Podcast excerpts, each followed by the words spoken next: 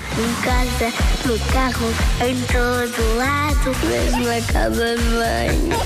Com o Marcial. Hoje o cenário não será claramente a casa de banho, o cenário é mais o carro e vamos perguntar aos pequenos ouvintes da rádio comercial como se conduz um carro. Como é? E eles respondem. Eu é que sei. O mundo visto pelas crianças.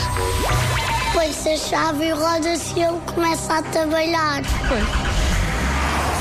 Com motor e com volante. Tem embaixo de carregar numa. Como é que se chama? Eh, Eu já fui a um carrasseiro e tentei conseguir, mas não consegui o de motor carro.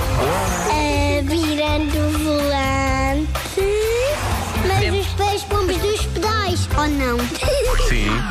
Não sei como é que chama a roda. Voante. Sim. Boas, eu vou seguir em frente. Como é que fosse qualquer parado? Não sei. Desliga-se a chave. E ele para.